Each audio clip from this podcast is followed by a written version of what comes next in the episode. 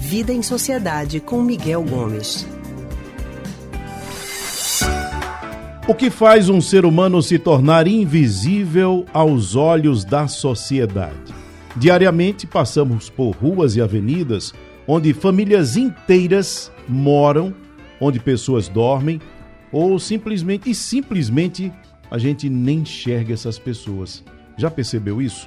Na semana passada, uma cena chocou as redes sociais. Um vídeo que está circulando.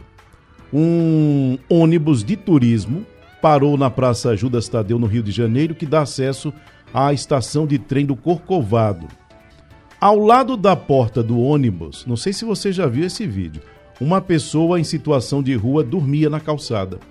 E aí os passageiros, um a um, desciam, passavam pela pessoa que estava ali bem pertinho da porta do ônibus e seguiam em frente. Nem se davam conta de que a pessoa estava ali e que existia. O que é que está nos deixando tão indiferentes a outros seres humanos? O que é que está acontecendo com a gente? É sobre isso que vamos conversar agora com o Miguel Gomes. Miguel, muito boa tarde. Boa tarde, Tony. Boa tarde, todos e todas ouvintes. Miguel, estamos padecendo do mal da indiferença coletiva no que se refere à dor e necessidade do outro enquanto sociedade. O que é que está acontecendo com a gente, Miguel? Pois é, o vídeo é, é, é chocante, né? A gente que está vendo de fora, a gente vê de longe, né? O vídeo é filmado assim lateralmente. Uhum. A gente vê bem as pessoas descendo e quase passando por cima do, de um homem deitado na porta do, do, do ônibus. Então aquilo causa um mal-estar em quem está assistindo imenso.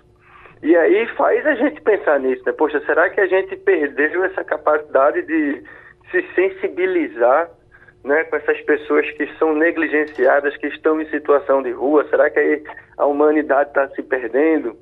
Né? E, e, é muito chocante. Mas aí, né, Tony, a gente precisa pensar que a gente convive com essa situação o tempo todo. Né? Aqui em uhum. Recife, não precisa ir para o Rio de Janeiro, aqui no Recife, a gente andando pelo centro da cidade, Rua Imperial, Rua da Palma, a gente, nós nos deparamos com esse tipo de situação também.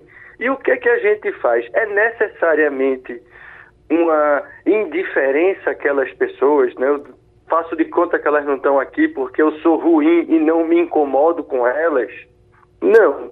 Na maioria das vezes, nós, eu nem estou me referindo àqueles turistas, mas eu falo nós mesmos, nós nos defendemos de ver essas situações.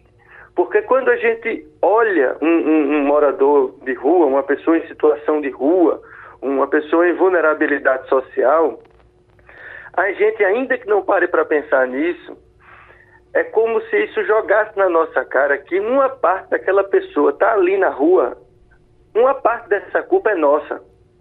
Porque a gente também vive nesse espaço, a gente vive na mesma cidade e a gente permite que esse tipo de coisa aconteça.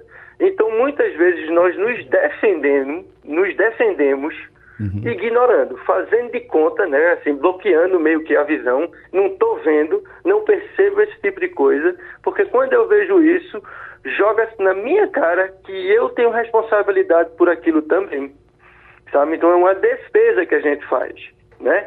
É claro que é, é, o, o, que a gente gostaria não é que esse tipo de coisa acontecesse. O que a gente gostaria é que a gente desenvolvesse políticas de cuidado para que essas pessoas pudessem ser cuidadas né, pelo Estado para que elas não ficassem nesse tipo de situação. E aí vem uma outra discussão, né? Porque são duas formas de cuidar dessas pessoas. Assim, grosso modo, evidentemente. A gente pode cuidar pela via da política pública e a gente pode cuidar pela via da caridade. Essas duas questões não são excludentes, não tem que ser ou uma ou outra. A gente pode lançar mão dessas duas estratégias.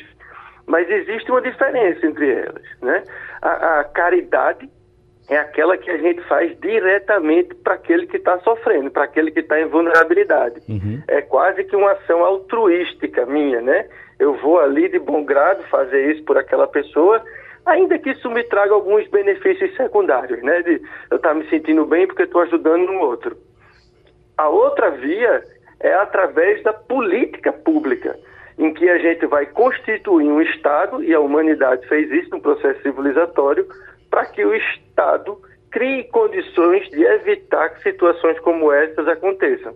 Então, essa sai do âmbito né, do pessoal, do altruísmo meu, e vai para o campo do político, do social. E é esse campo que eu acredito que a gente precisa fortalecer é, na nossa cidade, no nosso país, principalmente nesses últimos anos. Miguel, que tipo de consequência essa indiferença pode trazer caso se torne algo normal? A gente comece a, a, a normalizar esse tipo de situação. De alguma forma, a gente já normalizou, né? A gente vê isso o tempo todo. Mas qual é o risco, qual é o perigo que a gente tem para isso? é justamente a gente deixar de ter a política pública como uma forma privilegiada de cuidar dessas situações. A gente começa a achar que quem tem que cuidar disso são os indivíduos de maneira pessoal, é, é, é individual, né? Seria como a caridade. Eu vou cuidar dessas pessoas porque eu vou dar o pão, eu vou dar comida para essa pessoa que está ali em necessidade. E não vou pensar que é necessário criar políticas públicas para que garantam uma equidade de condição de vida, de trabalho, de educação, para que essas pessoas possam desenvolver a vida delas. O risco que a gente corre é esse: a gente descambar completamente para a caridade e abrir mão da política pública como uma forma privilegiada de cuidar de quem está em situação de vulnerabilidade. Isso a gente precisa ficar atento. Miguel, obrigado pela participação. Obrigado a você, Tony. Um abraço em todo mundo que está vendo a gente, está escutando a gente e até a próxima. Bom, e você encontra as nossas colunas e o consultório do Rádio Livre no nosso site radiojornal.com.br e também nos aplicativos de podcast Spotify, Google e Apple Podcast.